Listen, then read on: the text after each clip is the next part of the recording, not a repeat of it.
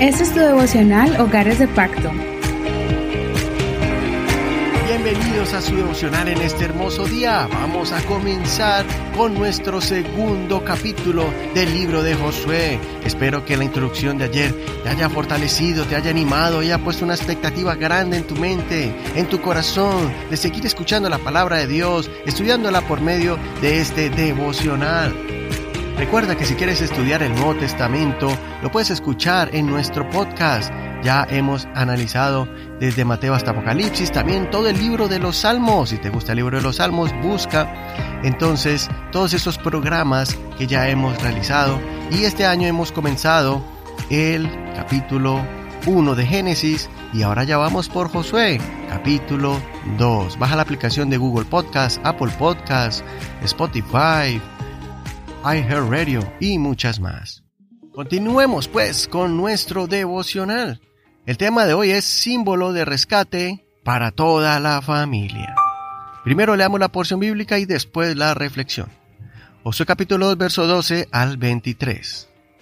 Y ahora, por favor, júrenme por el Señor, que como he mostrado misericordia para con ustedes, así harán ustedes con la familia de mi Padre, de lo cual me harán una señal segura dejarán vivir a mi padre, a mi madre, a mis hermanos, a mis hermanas y a todos los suyos, y librarán nuestras vidas de la muerte.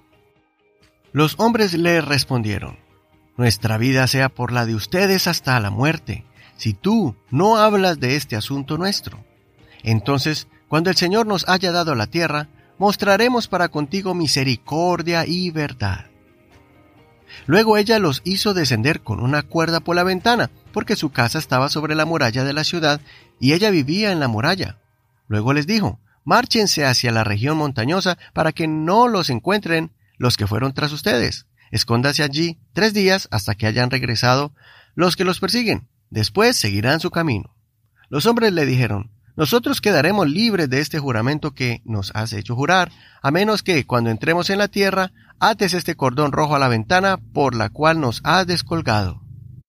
Reunirás junto a ti en la casa a tu padre, a tu madre, a tus hermanos y a toda la familia de tu padre. Cualquiera que salga fuera de las puertas de tu casa, su sangre caerá sobre su propia cabeza y nosotros quedaremos libres. Pero si alguien pone su mano sobre cualquiera que esté en la casa contigo, su sangre caerá sobre nuestra cabeza. También, si hablas de este asunto nuestro, nosotros quedaremos libres del juramento que nos has hecho jurar. Ella respondió, como han dicho, así sea. Luego los despidió y se fueron, y ella ató el cordón rojo a la ventana. Hasta aquí la lectura de hoy. No olvides leer todo el capítulo completo para que comprendas todo el contexto de esta historia. Ayer vimos cómo Josué tomó el liderazgo del pueblo. Su primera prueba era conquistar a Jericó, una de las ciudades más fortificadas y poderosas, famosa por sus altas murallas que la protegían de cualquier invasor. Josué, como estratega militar, envió a dos espías para que investigaran los puntos débiles de la ciudad. Ellos fueron descubiertos, pero una mujer los escondió. Ella les confesó que toda la ciudad estaba desmoralizada y aterrada ante los israelitas, porque habían escuchado todo lo que Dios estaba haciendo a favor de los israelitas, cómo vencieron a los reyes, cómo los derrotaron. Ella estaba segura que Dios entregaría la ciudad en manos de los israelitas.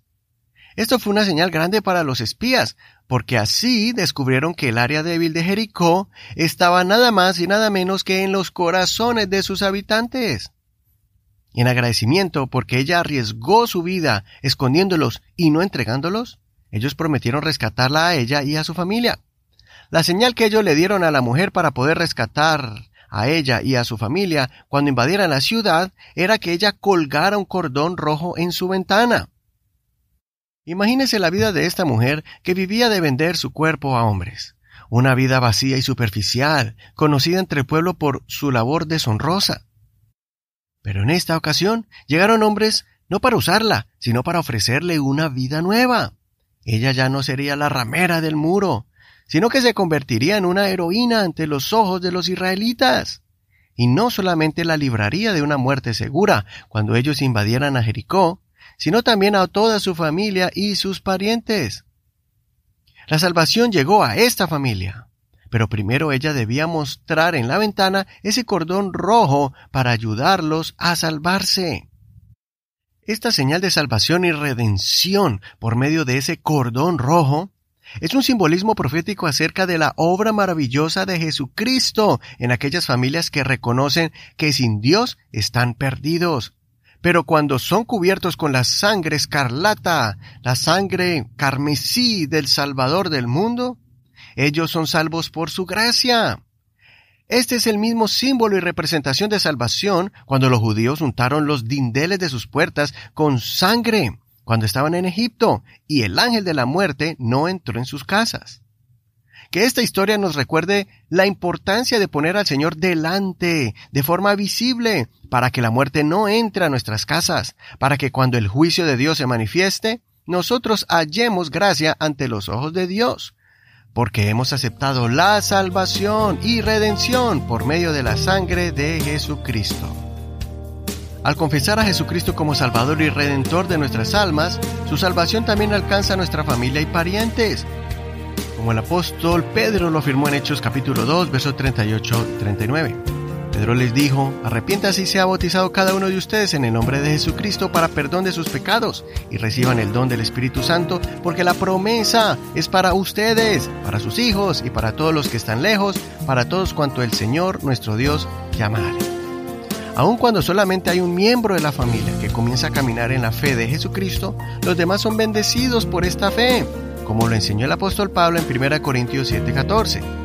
Porque el esposo no creyente es santificado en la esposa y la esposa no creyente en el creyente.